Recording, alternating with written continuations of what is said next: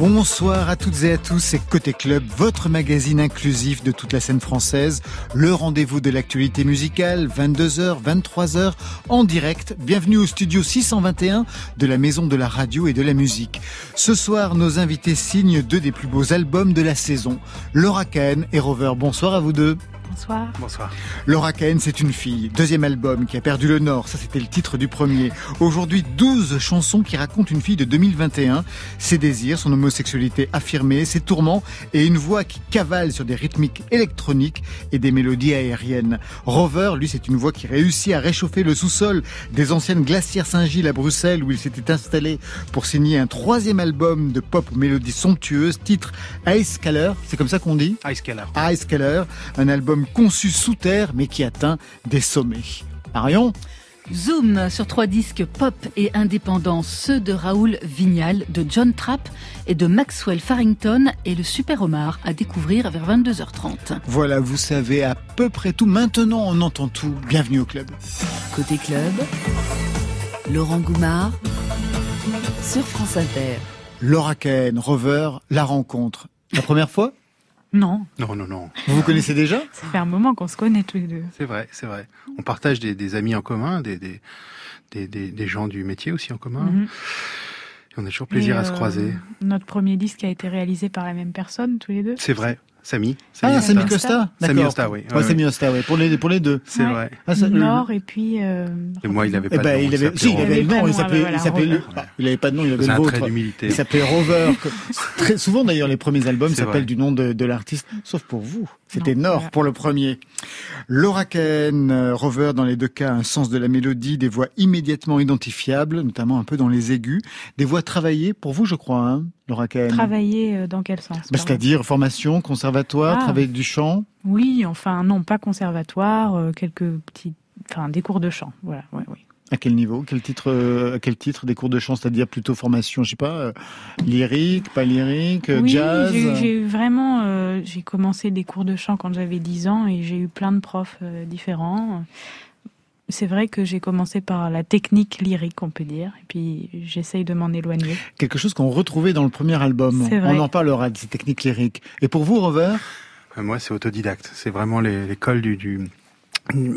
J'avais, j'ai eu, j'ai deux grands frères qui, qui faisaient de la musique, donc j'ai suivi un peu le, le, le, le- les sillons comme ça qu'ils ont, qu'ils ont ouverts. Mais, mais ap- après, j'ai, je suis un peu un mauvais élève. Je travaille pas plus ma voix que ça. Je- J'en suis conscient et je, je, la, je la préserve en, en ayant, essayant d'avoir une vie à peu près saine, mais toujours un rapport avec l'instrument qui est la voix, qui, qui j'aime bien garder la- le sens de la découverte quand je chante. Quelle était la voix des premiers, des, des, de vos, de vos frères? Puisque vous parlez de vos frères, Oui. quoi Suivez la voix, c'était laquelle Oh, c'est la voie de, de faire de la musique à la maison, donc c'est d'être autodidacte, de de- d'être décomplexé, d'enregistrer ses premières maquettes et, et de reprendre les, euh, que ce soit les Beatles, YouTube, c'est pas n'importe quoi, avec euh, avec amusement dans un cadre qui est rassurant, qui est le cadre familial. Donc il y a, y a- très vite ça a sauté le, le complexe de, de s'entendre enregistrer ou de je déteste ma voix en radio ou, ou, euh, ou sur un message une messagerie, mais mais en, en musique, En elle, musique. elle, elle m'est elle m'est très euh, très confortable. On se ressemble tellement. C'est vrai. Pourquoi il y avait des frères et des Déjà, j'ai deux grands frères aussi qui font de la qui- musique qui ont et je les ai suivis ouais. euh, de la même façon. Puis, euh, comme beaucoup de personnes, je pense, et comme toi, j'ai horreur d'entendre ma voix, mais pas chanter. Ça y est, je suis habituée. Je peux imaginer. Laura Cahen, Une fille, deuxième album. Vous, Rover, c'est le troisième. Ice Keller, on va y revenir. Mais avant cela, retour dans le passé. Les premiers pas, ou presque, en tout cas, ceux dont on peut retrouver la trace, notamment sur Internet. À quatre mains, nous s'attend. Quand la raison parfois s'en vient, on flâne de temps en temps. À quatre mains. À quatre mains et donc à deux voix. Qu'est-ce qu'on écoute, Laura Mais Cahen donc, je m'y attendais pas à ça. Je sais même pas où est-ce que vous avez pu trouver ça parce que Vous avez essayé de nettoyer C'est- tout sur le net non, pas du tout. Mais c'était euh, avant que tout se retrouve sur Internet. J'ai Ouais. l'impression c'était il y a tellement longtemps. Euh, et ben, c'était un peu mon premier groupe euh, que j'ai monté au lycée avec une surveillante de mon lycée qui s'appelait qui s'appelle Laurette. Donc c'est Laura et Laurette. Laura et Laurette, mais c'était pas le nom de- du groupe. hein. Non, mais C'était presque. Deux ailes. Voilà. Ah bah oui, bien sûr. Ah bah, Bah oui, oui. bah oui, Laura et Laurette, deux, deux ailes. On est en quelle année? Je ne sais plus. 2010, 2000, non, 2007. On est à Nancy alors. On est à Nancy. Dix ans avant le premier album. 2017, c'est le premier exactement. album. Très bien. Mm. Avec la surveillante du... Oui. C'est ça. Et puis notre premier concert aux arènes de Metz pour le festival de musique lycéenne, c'était énorme. La première fois que je monte sur scène devant, je sais pas moi, avec 5000 personnes. Et vous avez trouvé votre place immédiatement? J'étais un peu stressée quand même là. Mais une fois que vous y étiez, ça... Oui, j'étais, j'étais, Ouais. j'étais heureuse, ouais, je crois, ouais. Donc les premiers pas dans un groupe, peut-être que pour Over, on va trouver à peu près la même chose.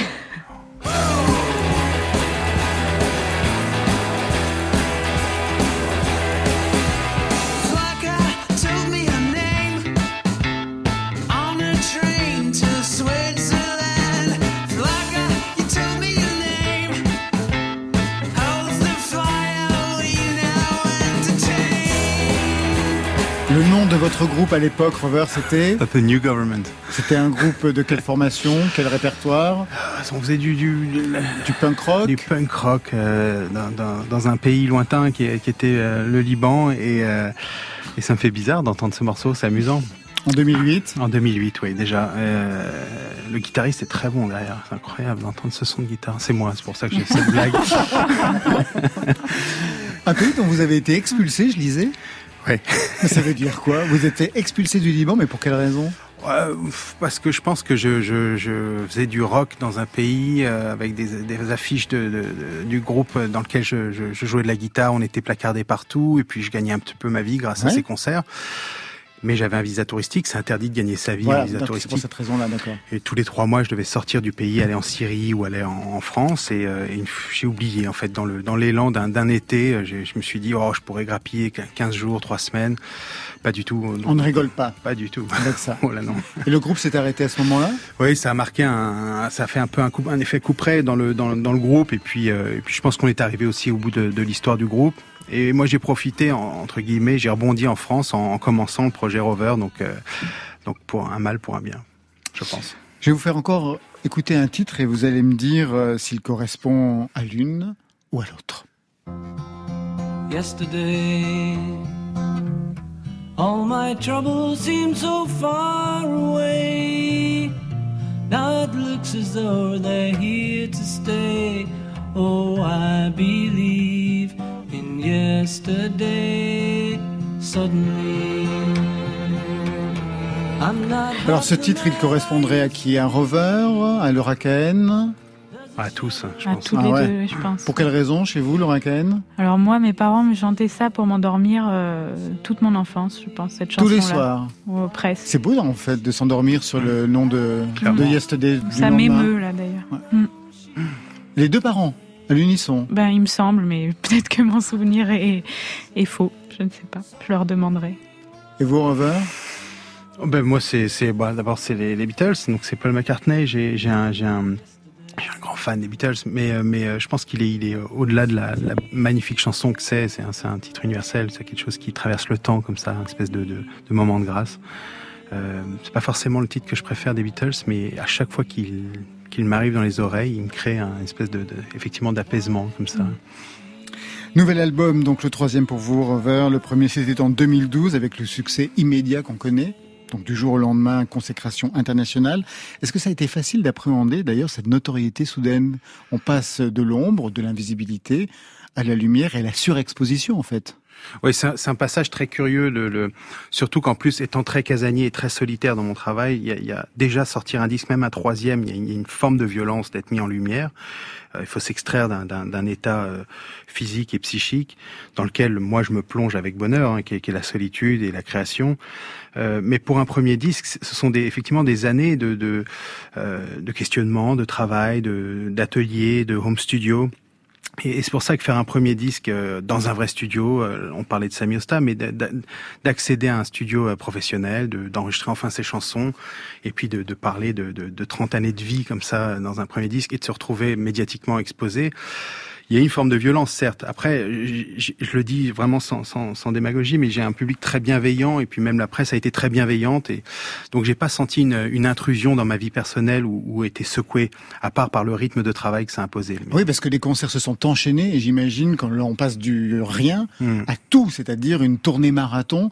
Est-ce que ça, c'était justement facile de trouver le rythme, de, de se dire chaque soir, allez, on y retourne ou euh, quelque chose était très naturel de votre part Alors, ça restait naturel, mais, mais physiquement, il y a, il y a une, il y a une dimension qu'on ne peut pas préparer. C'est-à-dire qu'il y a le, euh, même psychiquement, il y a une. Dieu merci, il n'y a pas eu de lassitude. Il y avait toujours un bonheur d'aller sur scène, un bonheur d'aller au-delà dans l'énergie. Et puis, puis mon, mon rapport à la scène, il est aussi comme ça. C'est, c'est, c'est ce que j'aime. J'aime aller dans, dans, dans des retranchements, mettre ma voix en péril, d'être euh, au bord de l'émotion, des choses comme ça. Mais donc, j'a- j'avais pas une, une- un manque de motivation. J'avais peut-être un manque de sommeil seulement. Juste une question par rapport à, son- image aussi, c'est-à-dire que du jour au lendemain, on voit son visage, on se voit partout. Est-ce qu'on a un rapport différent à son image justement? Est-ce qu'il y a quelque chose qui peut coincer? Certainement. Ça, c'est, je pense, c'est plus les autres qui changent bizarrement. Ça, c'est quelque chose. J'ai euh, ayant eu la chance de pas être médiatisé à 18 ans, mais plus vers 30 ans. Je, je pense que ça m'a préservé de, de quelques euh, erreurs de jeunesse que je n'avais plus à faire. Mais c'est son entourage qui change beaucoup aussi. Le, le, le fait que le projet devient un sujet de, de, de discussion permanent, le fait que on parle de nous à la, j'en sais la blague en antenne, je sais pas, à la troisième, personne, ouais. et que et qu'on se rend compte qu'on est soi-même témoin de son propre euh, projet ou personnage ou, je ne sais quoi ou de son propre disque. Euh, mais très vite c'est balayé la musique nous remet dans le droit chemin. Moi c'est ça qui m'a sauvé. C'est d'aller tous les soirs me frotter au public et me frotter à mes chansons Alors moi j'ai regardé aussi ce que racontaient vos trois pochettes. En fait c'est assez éloquent de voir, euh, quand vous serez au troisième, on pourra véritablement voir aussi le parcours pour vous Laura. Mais là c'est très intéressant. Première pochette, donc euh, c'était une sorte de portrait à la Franz Liszt, un côté très 18e, 19e, très romantique. Le deuxième, Let It Glow, vous étiez, ça c'est en 2015, Perfecto et lunettes noires sur fond rouge, donc encore quelque chose d'assez sombre. Et alors le troisième, en pleine lumière, col relevé, on est profil. Ça raconte quoi le passage de l'ombre à la lumière? C'est quoi cette euh, c'est tellement compliqué comme question parce que déjà choisir une pochette pour Ah un bah, disque, ouais. c'est- je pense le, le moment où on, est, on traverse le plus de, de tourments et de, de réflexions même si j'essaye de pas trop intellectualiser mes choix mais euh, Ah bah, quelque chose se raconte là. quelque chose se raconte clairement. Et puis, et puis on, on reste comme aller en tournée et choisir un musicien ou, ou la formation qu'on qu'on va choisir. On tire un fil euh, par rapport à l'expérience d'enregistrement ou la, de composition. Moi en l'occurrence la pochette je voulais que ça reflète exactement ce que j'ai pu euh, intimement vivre pendant le, le- le processus d'enregistrement. Alors même que vous étiez planqué dans un sous-sol, Alors et que l'on vous voit en pleine lumière. oui parce que tout mon défi effectivement c'était de mettre de la lumière dans ce Ah sous-sol bah ça c'est très euh, réussi, on va l'écouter d'ailleurs dans, dans un titre. Oh, on peut parler aussi quand même des pochettes, même si vous n'en êtes pas encore au troisième. Là, euh, on vous voit, Laura Cahen, dans les bras euh, de celle qui doit être votre amie, je pense. Absolument. Absolument. Premier album, c'était quelque chose de plus trouble, plus violent. Je me souviens un visage... Violent, ah oui, j'aurais pas ouais. dit ça, mais en tout cas plus euh, daté peut-être. J'avais euh, un bandeau sur les yeux, Ouais. un chignon un peu euh, 19e comme ça, et, et, euh, une couleur un peu passée aussi. Mais aussi, enfin, ça, ça correspondait à ce que je racontais, euh, c'est-à-dire le, le chemin de mes ancêtres. Aujourd'hui, je me raconte plus moi et Exactement. mon amour, donc euh, c'était cohérent. quoi. Une fille de 2021 aujourd'hui et une fille qui regardait vers le passé pour euh, le premier album. Tout de suite, on va écouter un premier titre du nouvel album bah, de Rover, un titre qui ouvre le troisième album, To Be Tree. Qu'est-ce qui a décidé d'ailleurs de cette place inaugurale? Parce que j'imagine bien que on choisit les titres, il y a une dramaturgie, on sait par quoi on commence, on sait par quoi on finit. Pourquoi on commence par euh, une lettre qu'on va lire dans plusieurs années, destinée euh, avec comme symbole euh, bah, un oui. arbre hein? J'ai- moi, je suis très attaché au format disque et je suis très attaché au, au premier titre qui ouvre un disque et toujours avec le même ingrédient. J'aime bien les titres qui fédèrent et qui euh, qui accueillent une espèce de, de, Mm. de sas d'entrée.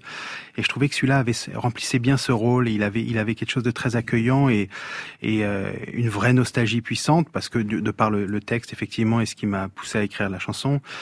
Euh, il me mettait aussi dans une dans une écoute confortable pour pour aborder les autres titres et, et, euh, et je pense que l'ouverture d'un disque a, vraiment comme sur scène hein, l'entrée la sortie il y, y a quelque chose qui euh, qui rend le disque euh, hermétique à je, ne sais pas à quoi d'ailleurs, mais ou peut-être au contraire ouvert. Ouvert, ouais, quelque chose que l'on verra aussi parce qu'on a choisi pareil le titre qui ouvre votre album qu'on écoutera tout à l'heure pour la jeter.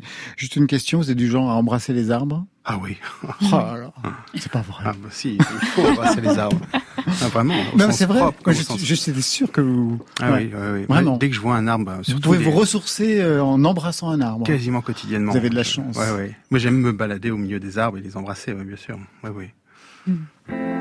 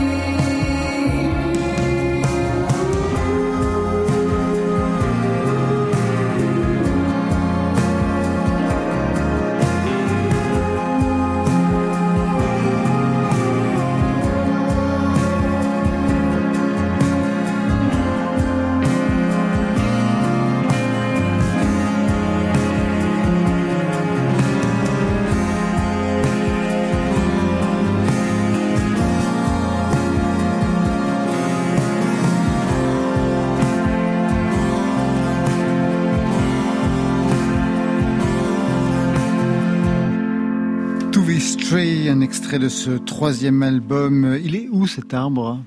Rover. Le mien, Oui, parce que bon, il est symbolique dans la oui, chanson. hein, ça peut mais être, euh, il y a un référent dans le réel. Le mien, il est, il est, il est un peu dans le sud de la France. Il est, il est en haut d'une montagne. Euh, c'est une route qui, qui devient une impasse et qui mène à un, un petit village. Et euh, dans ce petit village, il y a un long chemin qui, qui, qui quitte le village et qui, qui descend vers une forêt. Et là, le long de ce chemin, il y a une série d'arbres et il y en a un qui, qui a des pouvoirs magiques. Vous y allez régulièrement? J'essaye, j'essaye de, de, de m'offrir ce plaisir-là de temps en temps. oui. Troisième album, le premier s'appelait Rover, c'était en 2012. Le deuxième s'appelait euh, Let It Glow en 2015. Entre-temps, bien sûr, il y a eu des tournées, puis il y a eu des musiques de films. Mais quand même, 2015-2021, le temps passe. Est-ce qu'il y a quand même des tentatives d'écriture ou alors on a tout arrêté pour revenir euh, beaucoup plus tard et prendre son temps Alors très honnêtement, il y a eu des tent- il n'y a pas eu des tentatives. J'ai écrit dès le début, en fait, dès que j'ai quitté la tournée, qui a été assez longue, et qui a été une belle tournée. Après, je suis parti en tournée à deux pour jouer mes maquettes sur scène dans une tournée plus intimiste, qui était extraordinaire à, à vivre aussi. Et de fil en aiguille, en fait, deux, trois ans passent. Et très rapidement, j'ai voulu écrire. Et, et le début, j'ai co- j'ai connu quelques ratés au début. C'est-à-dire que j'avais l'ambition de, de m'ouvrir, de, de travailler avec des, des, un réalisateur très tôt, d'échanger des maquettes, de- d'avoir cette relation un peu euh, euh, comme les anglo-saxons aiment le faire entre l'artiste et un réalisateur, où j'envoie les premiers mémos. Euh, et je fantasmais ça, de- d'ouvrir un peu mon, mon justement ma grotte. Et, et j'ai pas, j'ai, la rencontre s'est pas faite et j'ai pas trouvé de, de, de j'ai pas trouvé en fait ça ça ça a pas marché et, et je me suis un peu euh, résolu à, à me remettre- descendre à la cave. descendre à la cave. ouais. Mais véritablement, puisque oui. donc euh, titre de l'album c'est Ice Keller. Alors on écoute tout de suite le titre qui correspond, eh bien, à, à l'album.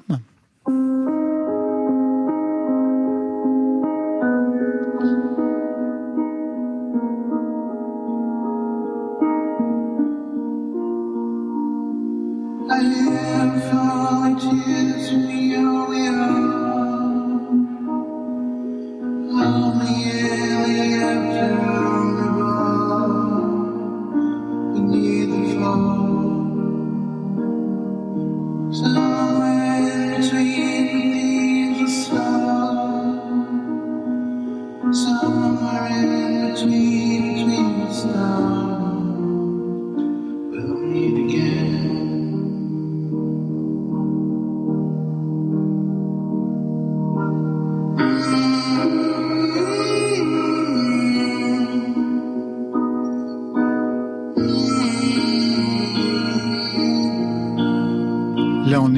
On est presque à la fin de l'album. Ice Keller, ça veut dire euh, cave à glace en allemand. On va revenir, bien sûr, sur le lieu, hein, parce que ça fait référence au lieu où vous avez composé cet album. Mais d'abord, un mot sur le son étrange de ce titre, en fait.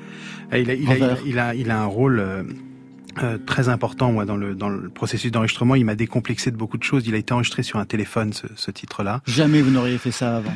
Non, c'est vraiment. euh, je pense que avant je me serais je me serais euh, payé le luxe de le rejouer au propre sur un piano et de, De le réinterpréter. reproduire. Oui, on peut pas reproduire un son téléphone. Voilà, là, ça a capté un moment de nuit où j'ai j'ai posé juste le téléphone. Où moi, je, suis- je suis assez un, un peu allergique aux écrans, donc j'ai- c'est pour ça que j'aime bien les machines à bande, tout ça, c'est pour éviter l'écran. Analogique, ouais. Et là, j'ai posé mon téléphone pour pas oublier une, une idée ou un moment. Je sentais qu'il y avait quelque chose et, et en fait, j'ai essayé de le refaire et j'arrivais jamais à, recréer cet instant. Et voilà, le, titre aborde en plus un propos qui, correspondait à l'état dans lequel je me, trouvais. Et je me suis dit que le, ce qui paraît minime pour beaucoup de gens, hein, mais, pour moi, c'était le culot, c'était de garder le titre comme il est et de le mixer à à partir d'une source qui est, qui est un, un mémo. quoi. C'est même pas une maquette, Ouais, c'est c'est- un, oui, un dictaphone. Alors cette cave à glace, on le lit un peu partout dans les entretiens, c'est le lieu que vous avez choisi pour y travailler seul pendant à peu près un an. C'est un sous-sol glacé, il n'y a pas d'eau courante, 250 mètres carrés, un lieu qui a une histoire. Ce sont les anciennes glacières Saint-Gilles de Bruxelles. On y stockait la glace pour les restaurants, puis ça a changé de fonction en passant par un atelier semi-clandestin de boxe. 8 degrés, un sous-sol, seul. Comment vous avez présenté la chose au label? Du style, foutez-moi la paix, je ne veux voir personne. Il y a un peu de ça. Il y a un Ah peu ouais. de ça. Après, ils sont, ils sont vaccinés. hein, c'est un peu d'actualité, mais ils sont vaccinés à ma manière de faire. Et, et, et c'est pas pour, pour leur faire la publicité, mais j'ai vraiment beaucoup de chance d'avoir un label qui est aussi aussi extrême que moi. C'est-à-dire, ils comprennent les démarches et, ils- et ils me soutiennent vraiment dans, dans, dans, mes, dans mes choix. Après, ils ont dû sentir qu'il y avait un besoin, qu'il y avait aussi une. Ah bah là, c'est plus qu'un besoin. Là. voilà. c'est vraiment. Je pense qu'il, enfin, le, le, le- le- mon, mon directeur artistique a, a- a rapidement aussi, moi, il a de la bouteille aussi. Il sait que les, les démarches un peu, euh, un peu atypiques, un peu extrêmes, ouais. donnent naissance à des disques qui, qui le sont et qui, euh, et qui sont après, euh, qui ont une pertinence. Je pense, hein, c'est c'est ce qu'il a dû se dire. Il a dû se faire des cheveux blancs aussi, quand même, à mon avis. Bah oui, mais j'imagine que c'est en plus une expérience de vivre seul dans, dans un univers comme ça, euh, avec plein de réverbérations. Enfin, ça devait être même très difficile à, à travailler. Vous, Laura Ken, aussi, vous avez choisi un, un endroit pas commun pour, euh, pour travailler l'album. Oui, c'était en deux temps Ouais. déjà. Enfin, en même beaucoup plus que ça. Parce que Oui, ça a duré deux ans, on en parlera. Ouais. Mais Euh, Donc j'ai travaillé avec Dan Levy, qui lui a un château d'eau en Normandie avec des poules, un chien, des animaux partout. Dans des, le studio des arbres, beaucoup. Non, mais autour. Des arbres aussi. Beaucoup d'arbres. Donc nos musiciens ce soir passent leur temps à embrasser les arbres. On adore ça. On parlera de, de cet enregistrement tout à l'heure. Est-ce que dans l'histoire de la musique, il y a eu des antécédents, des albums écrits comme ça dans des lieux hostiles à ce point? Ah, Vous ce êtes penché sur ça Hostile, alors euh, non, pas vraiment, mais hostile, je, je, je sais pas. Je sais qu'il y a eu beaucoup de, euh, curieusement, dans la dans la période du début des années 70, beaucoup d'albums qui ont quitté le studio. C'est-à-dire que le studio a, a a eu sa période de gloire dans les années 60. Il est revenu après, mais mais beaucoup de groupes, Led Zeppelin, même même John Lennon a Mm. enregistré son son deuxième disque dans, dans sa maison. Alors c'était pas une petite maison, mais mais il a on a on a dé- désenraciné les, les studios pour les mettre. C'est les les premiers studios portables entre guillemets pour les mettre dans des lieux atypiques. Après, des lieux extrêmes comme ça, à part Neil Young dans des granges ou euh, quelques grands disques euh, qui ont, été faits avec euh, et qui leur confèrent d'ailleurs une acoustique si particulière. hein. C'est c'est un peu le but recherché aussi, c'est d'avoir des sons qui sont irréproduisibles en studio. Euh, mo- moi, l'expérience que j'en retire, c'est que j'aurais beaucoup de mal désormais à retourner dans un studio où le, le son est très maîtrisé. Et ce qui me plaît, c'est les défauts et, et la vie dans- dans- d'une pièce qui, qui sont captés et ces fantômes évidemment. 250 mètres carrés, vous preniez tout l'espace. Comment vous aviez euh, Ben non, c'est ça. mais C'est c'est même un truc physique. Je me demande comment on fait. C'est un grand espace vide, glacé. Comment on prend possession de l'espace? Ça a été le plus long. Je- je- honnêtement, je pense que j'ai mis au moins six mois à comprendre hum, pourquoi je m'étais installé ici, euh, dans cet endroit. Et puis, et puis mon, mon rôle, même physiquement, ça, ça pousse à l'humilité, ça pousse à, à essayer de, de, de, de trouver sa place réellement au sens propre hein, dans, dans, dans le lieu. Donc, c'est mettre ces instruments qui ont vraiment l'air minuscules dans un coin ou alors se répartir partout. Ça. Et puis après comprendre le son. Il faut imaginer qu'un espace comme ça, il est euh, le son finit par danser avec nous. C'est-à-dire que je mettais des couvertures de déménagement au mur pour casser la réverbération, euh, des panneaux, des cases de, de- de- des fly cases de guitare avec des couvertures dessus, et je n'arrivais pas à le dompter. Il m'échappait tout le temps. Et je le chassais à coups de micro. J'avais l'impression d'être un chasseur de fantômes dans le. Et petit à petit, on, on s'acclimate et le lieu nous accepte. Mais il faisait froid, pardon. Oui, oui, oui, oui. C'est vraiment ça. là où ils mettaient la glace. Donc c'est des salles avec Mais- des murs très épais. Et c'était habillé comment? Ah, le pull marin, c'est ce qu'il y a de mieux. Euh, pull marin, et puis euh, et miraculeusement, ils m'ont allumé le chauffage au bout de Ah. 8-10 mois. Ils m'ont dit, ah, mais il y a un chauffage. euh. Donc c'est c'est vraiment des, des tuyaux industriels qui sont au plafond, où ils passaient avant un gaz réfrigérant, où ils arrivaient à conserver la, la glace. Et il semblerait qu'il y avait un, un chauffage qui... euh, Et bon. pas le bruit du chauffage pendant l'enregistrement? Non, non, Non, ça mais n'a pas il est anecdotique, hein, le, le chauffage. hein. Je pense qu'il Ah était oui, je pense qu'il est euh, juste juste là sur pour- le bail, mais... euh, Une question par rapport à les- aux histoires de, de réverbération, de dédoublement. Vous, vous parliez de ça parce que il y a quelque chose que j'ai beaucoup apprécié dans l'album et que qui n'existait pas avant, ou alors c'est moi qui ne les ai pas entendus. Vous dédoublez votre voix. Ah, merci d'en parler. Non, mais c'est vrai, Ah, vous moi, dédoublez suis, je votre suis un voix. fou de, de- du dédoublement de voix. Bah. Comme John Lennon, quoi. Oui, John Lennon l'a vraiment mis, au, l'a popularisé en tout cas, mais euh, c'est un effet en fait qui vient du très rapidement. Je, je vais pas Ouais, non, non, mais qui vient du home studio, c'est-à-dire qu'en home studio, on n'a pas forcément la, la puissance de, de- d'enregistrement qu'on a en studio euh, dit classique avec les, les, les compresseurs ou les préamplis. Donc on double sa voix, ce qui lui confère une, une stéréo parfaite. Donc on les met à droite et à gauche dans le casque, par exemple. Mais pour le faire, il faut chanter sa voix à, l'unisson avec la première enregistrée. Donc la deuxième, il faut remettre la bande et chanter la même chose et le mettre à gauche dans le casque. C'est en ça que consiste le doubling. C'est ce qu'on fait sur les refrains en, musique. Kurt Cobain était un spécialiste de ça aussi. Moi, c'est un effet qui me fascine tellement parce qu'en fait, euh, ça crée une, sinusoïde émotionnelle. La deuxième voix, naturellement, se place un peu en dessous, un micron-ton en dessous, ce qui crée une légère fausseté et qui crée une espèce de nappe euh, de volume et, et vocale euh, et une stéréo. Les- moi, moi, la largeur en musique, c'est ce qui me plaît le plus. Peut-être physiquement aussi, mais Ah, il faut Mais- dire que c'est. Voilà, il y a de la stature. ouais. Rover, Et- c'est une statue. Bah, du coup, du coup, voilà, cet effet-là qui normalement est, est- est réservé au refrain, moi je l'ai mis vraiment partout parce que je je pourrais en manger euh, sans, sans, sans fin de, de, de cette de cette sensation d'avoir deux deux voix dans chaque oreille. Alors pourquoi ne, ne pas l'avoir fait plus tôt? Parce qu'on n'est pas forcément seul à faire des disques, parce que euh, parce On que vous interdisait de le faire? Je sais pas, peut-être que peut-être que peut-être que les autres disent c'était des compromis, peut-être que soi-même on ne s'autorise pas des choses. Je pense que plus ça vient forcément de moi aussi, hein, au même titre que mettre un titre enregistré sur un 4 pistes cassette Ouais, ou ouais. Ou, euh, ou du ou du l'autotune. Enfin, il y a plein de choses qui. euh, Oui, parce qu'en plus, il y a l'autotune. Ouais. oui, oui. Ça, ça un- typiquement aussi, c'est c'est euh, c'est essayer de trouver une émotion avec un effet très moderne sur une 4 pistes cassette qui est très ancienne que je me trimballe depuis des années, de, de confronter les, sources comme ça et, les, émotions. euh, Je sais pas, c'est quelque chose qui m'a toujours euh, hanté et que j'ai en- enfin pu exprimer. Rover et Laura Cahen, vous restez avec nous. On va retrouver Marion Guilbault pour une chronique pop, la preuve par trois dans quelques instants. Mais tout de suite, direction rue Saint-Louis en Lille, à Paris, où vit Brigitte Fontaine, on le sait, qui se dit en passant vient d'ailleurs de publier un texte prodigieux qui s'appelle La vieille prodige aux éditions du Tripode. Rue Saint-Louis en Lille, ils sont deux à la visiter, Benjamin Biolay et Juliette Armanet. Suivez le guide sur France Inter.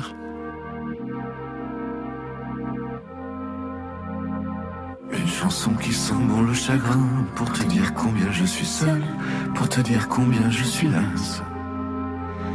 Un couplet aux airs de faux refrain pour dire combien la vie est laide, oui combien elle est dégueulasse.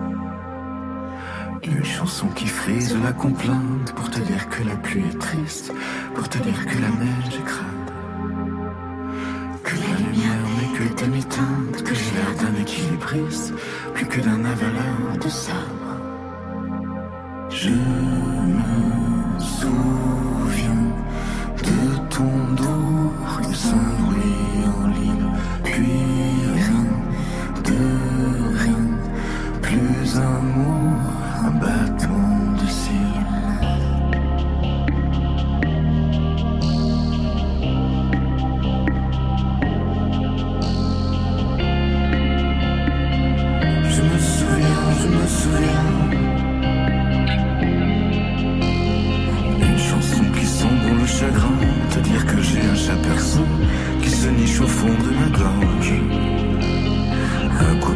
airs faux refrains qui sent ni la sueur ni le sang.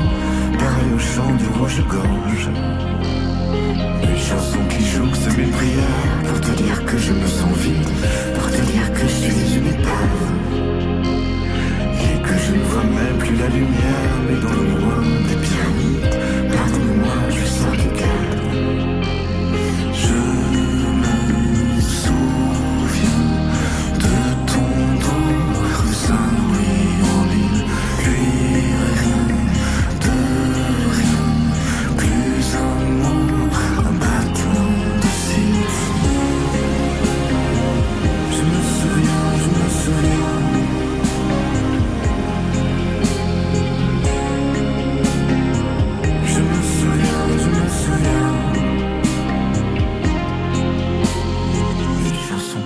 Rue Saint-Louis en Lille, mais non, vous êtes dans le studio 621 de la Maison de la Radio et de la Musique et vous avez rendez-vous avec Marion Guilbault.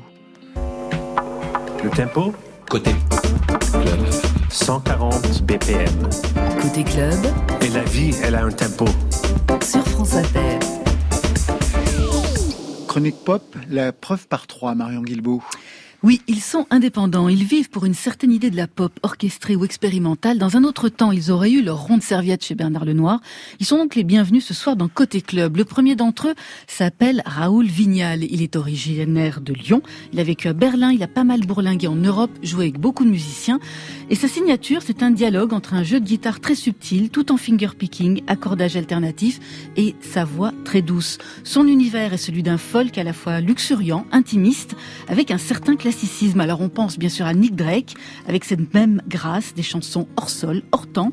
On sent l'œuvre d'un musicien qui n'écoute que ses propres intuitions, comme s'isoler du monde pour rechercher l'harmonie. What kind of man does it take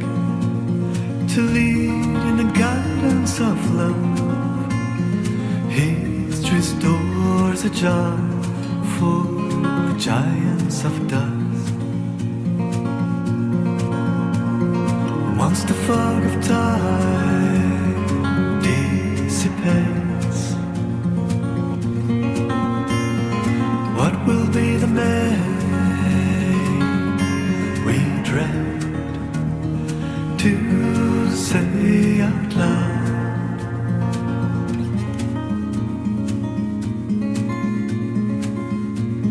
Red Fresco, c'est un avant-goût du nouvel et troisième album Years in Marble qui sortira le 28 mai sur le label Talitre, un label qui a fait ses preuves avec Thousand et Emily Jane White, Rover, Laura, le finger picking, les accordages alternatifs. Ça vous dit quelque chose, j'imagine J'adore. C'est très beau. On passe dans une dimension plus expérimentale avec John Trapp. John Trapp, c'est le projet de Thomas Lucas, musicien, arrangeur, ingénieur du son. Il se présente comme un homme des bois, peu porté sur les mondanités, mais sur les collaborations. Il fait partie ainsi à Brest d'un collectif d'artistes, le Studio Fantôme, avec lequel il produit presque un disque par an, pour lui, mais aussi pour d'autres, comme Arnaud Le Gouefleck, qu'on avait reçu ici pour sa BD Underground, rocker maudit, grande prêtresse du rock. Et avant la musique, John Trapp se destinait au cinéma. Et il fonctionne comme un scénariste, avec des carnets de dessins, de notes, comme autant de sources d'inspiration. Il rêve, il coupe, il colle, et il vient d'écrire un nouvel album sous forme de 12 courts-métrages, hantés par la mort, l'enfance, les personnages à part, l'étrangeté et la puissance de la nature,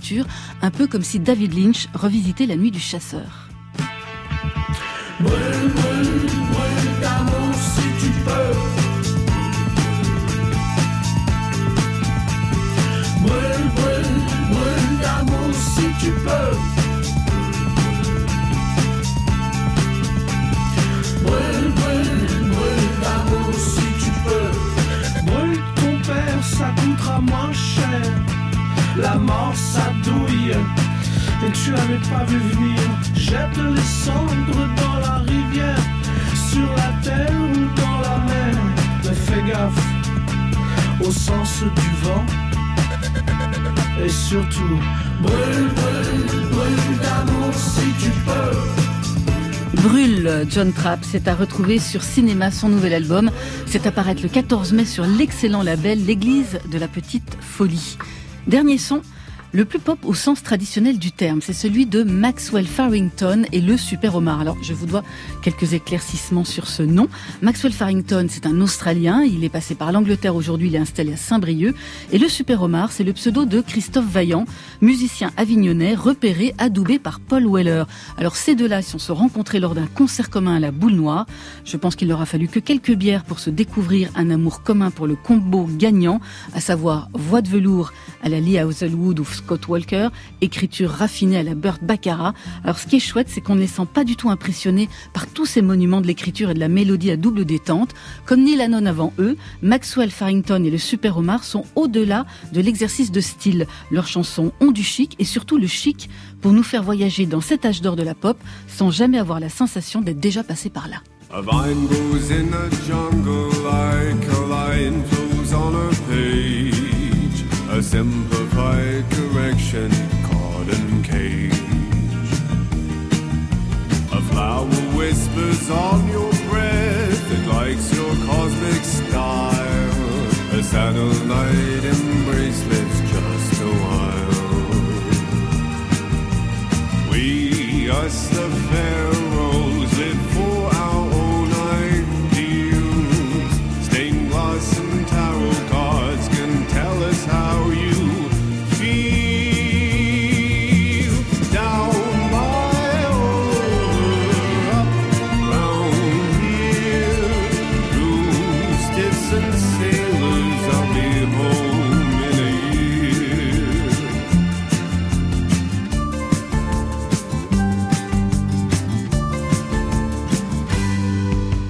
Tree grows towards the sunlight as my heart grows to the east. The garden loves emails make believe. Five million silhouettes on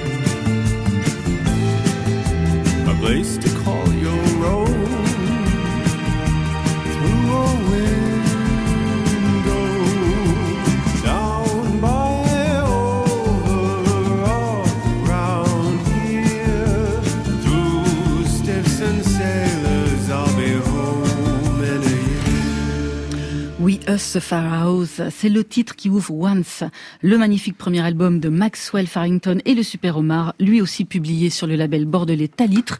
Ils seront le 30 mai au festival Villette Sonic à Paris, premier festival de la saison avec une programmation si pointue qu'attractive. Côté club. Sur France Inter. Rover et Laura Cahen sont nos invités côté club ce soir. Laura Cahen de retour avec un deuxième album, Une fille. Le premier, c'était en 2017. Ça s'appelait Nord, piqûre de rappel.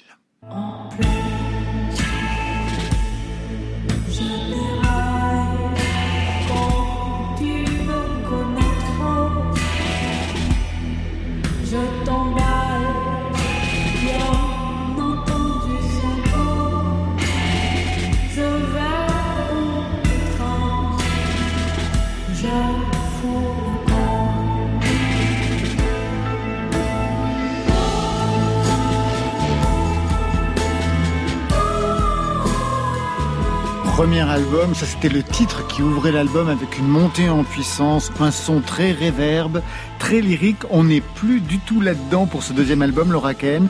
Il fallait en prendre le contre-pied exact. Oui, je pense qu'il y a un peu de ça. En tout cas, c'est sûr que j'avais pas envie de faire deux fois euh, la même chose. Euh, Je pense que je suis comme ça dans mon quand j'écris des chansons, quand je fais des albums. Enfin, j'en ai pas fait 50, mais bon, j'ai fait quelques EP aussi avant. Oui. Euh, J'ai toujours envie de d'aller complètement ailleurs et, là. euh, j'avais envie, oui, je pense, c'est ça, de prendre le contre-pied, de me dire, euh, j'ai mis énormément de réverb sur cet album, c'était très organique, et ben, allons faire quelque chose d'électronique avec zéro effet pour voir ce que ça fait. C'était Samy Osta qui avait réalisé le premier, comme pour vous aussi, Rover. Cette fois, c'est Dan Levy, l'ex-moitié de Feu The Doe, qui a travaillé avec Jeanne c'était super, avec Clou aussi dernièrement. L'enregistrement du disque, deux ans. Oui. Deux ans. Le label a compris aussi? Ah ouais, alors à Ah, vous deux, c'est quand même dingue. Hein deux ans pour un album, mais c'est super en C'est de même la temps. chance d'être suivi Ouais. par un label qui est Ah bah très patient. C'est lui ou c'est vous, les deux ans? C'est la façon de travailler de Dan Levy Je pense que c'est plutôt lui que moi, mais euh, Vous y êtes retrouvés quand je même. m'y suis retrouvée, ça m'a permis de d'écrire plus de chansons Mais ça dans veut ce dire quoi C'est-à-dire, vous lui envoyez des trucs, il met deux ans à vous répondre? Non, Ça se passe comment en fait? Non, ça se passe que hum, on a travaillé euh, par pointillé, euh, deux jours par-ci, trois jours par-là, deux jours par-ci. Mais ça c'est voulu, hein, c'est pas du tout. euh, C'est voulu, mais je pense que Dan, que j'aime euh, vraiment beaucoup, ne me supporte plus au bout de deux jours et demi. Nous savons, on n'a qu'une heure ensemble, on peut pas savoir si c'est vrai ou pas. Alors quelque chose a bougé aussi, on va l'écouter, c'est dans la voix. Moins lyrique, Mhm. puisque vous- tout à l'heure vous disiez que vous aviez une formation au départ, en tout cas un peu lyrique, avec des effets, donc pas d'effets, moins lyrique et beaucoup plus précise. Ça c'est lui aussi, ou c'est vous? C'est nous, je dirais. euh, C'est des discussions. euh, moi, j'avais envie d'apparaître le plus simplement possible cette fois, Euh, et lui m'a aidé à ça.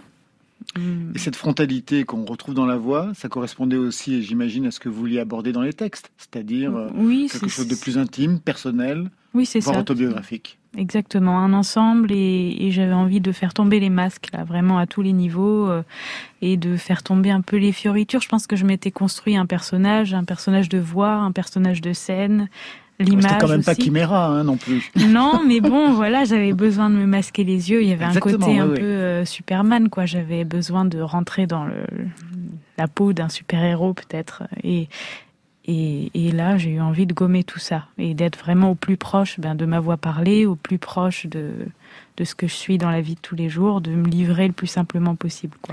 Allez, on part tout de suite sur La Jetée. Comme pour tout à l'heure, Robert, c'est le titre qui ouvre l'album.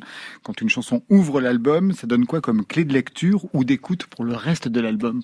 Comment on ouvre avec La Jetée, La jetée, c'est le titre peut-être le plus épique de l'album, et en même temps, il a cette touche aussi un peu électro, et il a cette intimité, ce- cette histoire d'amour. Euh, la, cette, la tracklist, je l'ai euh, mani- ouais, dans tous les sens. Euh, J'ai fait plein d'essais, et hum, c'est ce qui me semblait le mieux. Vous aussi, la tracklist, euh, Robert, dans tous les sens, ouais. Oui, enfin, ça fait partie des, des, des Ah sûr, instants euh, de travail. questionnement et de, de, des De tourments.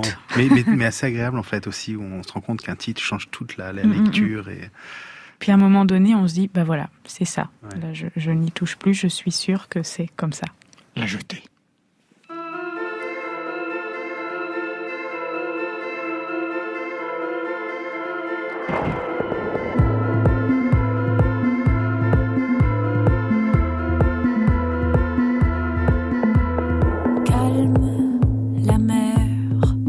Efface la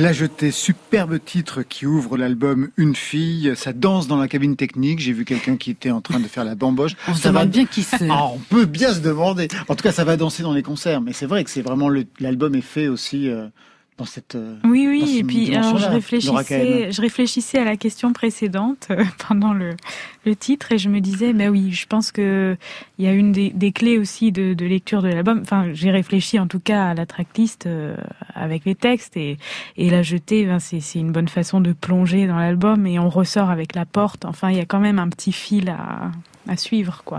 Un mot sur euh, ce que vous venez d'entendre? J'adorais, super. Ouais. C'est amusant, ça me, ça me fascine toujours à quel point pour un artiste, et Laura en parlait très bien, on a l'impression de faire des, des- de vraies révolutions, et c'en est des révolutions euh, artistiques, ne serait-ce qu'en enlever la réverb sur une voix, ou moi c'était par exemple raccourcir des intros, et, et avoir l'impression qu'on défigure son art et qu'on est en train de faire des, des, des- vraiment des, une vraie révolution à l'intérieur de, de, de- son travail et de se rendre compte qu'en fait c'est magnifique d'abord en résultat mais que euh, c'est une suite logique en fait du, du, du déroulement de, de disque en disque et d'une j'allais dire d'une carrière mais en tout cas d'un travail sur sur le long terme et qui passe par ces étapes là et je, je moi je me souviens très bien et je pense que ça a dû faire la même chose Laura de de, de prendre des décisions comme ça qui semblent très radicales de, de production ou de ou de manière de travailler à distance ou euh, et de changer ses habitudes.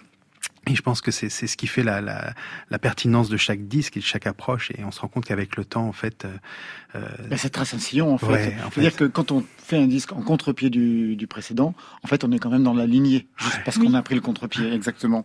Un album intime aussi, personnel. Mhm. Dans le premier album, c'était plutôt tourné vers le palais. Ça, c'est vraiment une fille comme vous, 2021, une fille qui aborde des sujets, son homosexualité, notamment dans la chanson Dans mon lit, des sujets qu'elle n'aurait pas pu aborder plus tôt dans ses chansons. Je, pense que j'étais pas prête. je pense que c'est un chemin personnel et, et, et d'artiste, mais que, en effet, si je l'ai pas fait avant, c'est que je ne le pouvais pas. Euh, Et puis les choses ont changé aussi depuis. Oui, 2017. mais je pense que c'est plutôt intrinsèque à ma personne que que au monde qui m'entoure. Mais peut-être que je me trompe. Enfin, ça va sûrement ensemble. Euh, en tout cas, euh, c'est sûr que je l'ai dit aujourd'hui parce que ça me semble important et que je ne pouvais pas le faire avant. Une fille, c'est le titre. C'est vous. C'est moi. oui. Une femme, non? Non. Bon, une fille, une femme. C'est pas la même chose. C'est pas la même chose et, et je me suis posé la question, évidemment, mais une femme, ça raconte quelque chose de plus solennel pour moi. Une fille, c'est peut-être un peu plus libre, euh, farouche. Euh, je, je n'aurais pas vu, enfin, mon album l'appeler, j'aurais pas pu l'appeler une femme. Pour moi, c'était vraiment trop sérieux, quoi. Ça fait trop Nicole Croisille, en fait. ouais, je pensais à Lara Fabian, moi, je sais pas.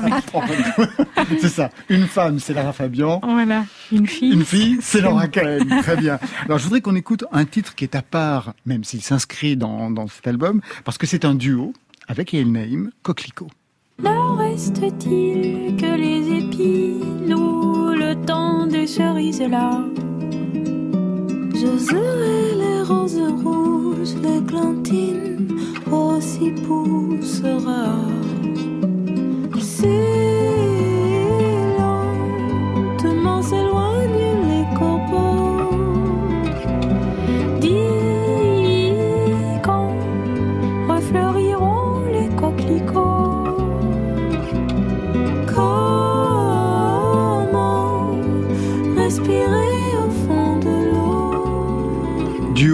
Euh, avec une femme, Yael Naïm. Oui. Oui, c'est Une une, femme. fille, avec une une, femme. fille et Oh, une femme. Voilà. Euh, sur scène, des femmes avec vous, musiciennes. Mhm. Dans les clips, les réalisatrices sont des femmes. Mais vous travaillez avec Dan Levy à la réalisation, c'est un homme. Ah, Il y a mis petite incohérence. Non, pas du tout incohérence, non. Samy Osta, aussi un homme pour la réalisation. Est-ce que ça veut dire qu'il est difficile aussi de trouver des, réali- des réalisatrices pour les albums? On a, on a regardé hein, tout à l'heure au bureau, on s'est, on s'est interrogé avec Marion. Tout de suite, bien sûr, le nom d'Edith Fonbuena est arrivé, Oui, les- de le nom de Catel. Aussi. oui. Mais en fait, euh, on en a trouvé deux, donc ça veut pas dire qu'il y en a a pas très peu, en fait. beaucoup. J'ai l'impression qu'il y en a de plus en plus et qu'il y en aura de plus en plus, j'espère. Mais c'est vrai que pour l'instant, euh, j'ai pas croisé le chemin de vraiment d'une femme réalisatrice avec qui j'avais envie euh, de faire un disque pour le moment. Mais j'espère que ça va venir. Enfin, j'adorerais. Vous vous êtes rencontré avec euh, Yael Naïm au centre chorégraphique de Grenoble. Vous deviez faire une performance Mhm. chorégraphique Non. enfin, elle, si, un peu, puisqu'elle était perchée sur un culbuto et que elle se balançait comme ça en chantant ses chansons avec un ukulélé. Et moi, euh, non, moi, euh, j'étais euh, ben, dans une pièce avec plein de, plein, plein de bougies. En fait, c'est Johan Bourgeois euh, qui avait scénographié l'ancien musée de peinture de Grenoble. Donc, euh, dans chaque pièce, euh, il avait décidé de mettre une femme chanteuse. Euh, et, et d'av- enfin, ils avaient habillé la pièce. euh, il y avait un parterre d'eau dans une pièce avec un piano à queue magnifique. Pour moi, j'étais avec des bougies et on était voisines de pièce, il y a elle et moi. Et euh, je sais pas, je pense qu'on a eu une connexion assez forte. Enfin, je l'ai adorée tout de suite. euh, J'ai trouvé vraiment adorable, très gentille et puis très touchante. Et je lui ai proposé assez naturellement ce duo qu'elle a accepté. Et j'en suis très émue. Alors l'album s'appelle Une fille, mais pourtant il y a aussi une femme qui est mentionnée dans cet album. D'ailleurs, comme dans les albums de Catel et comme dans Alice et moi, avec le terme maman qui apparaît dans, la, dans une chanson. Qui est votre mère en fait? Elle est musicienne Martine. On salue Martine. Musicienne Martine? Euh, non, euh, mélomane euh, aussi. Elle a joué un peu de guitare, mais elle, elle- elle fait plutôt de la peinture. Euh, ma mère euh, est psychiatre, euh, ma mère est formidable et, euh, et elle me touche beaucoup. Et elle est au centre aussi de l'album. La chanson est placée au centre. Très bien. Eh bien, ça sera la fin de Côté Club. Merci à vous deux. Merci, Rover. Laura Cahen, le nouvel album, c'est une fille avec déjà des dates pour réserver. 23 juillet aux escales du Cargo à Arles. Le 23 novembre à Paris à la Maroquinerie. Rover, pour vous, ex... Oh, le titre, chaque fois j'y pas. Keller. Ice Keller. Des dates. Le 19 mai à l'épicerie moderne à Lyon. C'est bon? Oui, elle est repoussée, allez. mais, mais oui. 21 le Splendide à Lille, 25 mai le Stéréolux à Nantes, le 10 juin la Cigale à Paris, puis une tournée de ça. septembre 2021 à février 2022. Et puis bien sûr, Laura Cahen et Rover, on va se retrouver mercredi prochain pour un concert triple affiche sur France Inter avec Pierce Faccini. Ce sera du live. J'ai vraiment hâte de vous retrouver sur la scène et dans les lumières et non pas dans les bougies du studio 104. On fait les choses autrement ici à la Maison de la Radio. Côté club, c'est toute une petite entreprise qui ne connaît pas la crise. Stéphane Le Guenec à la réalisation, Jenab Sangaré à la technique, Marion Guilbault, Virginie Rosic, Alexis Goyer, avec Tiffaine Mendes pour la programmation et Muriel Pérez aux playlists.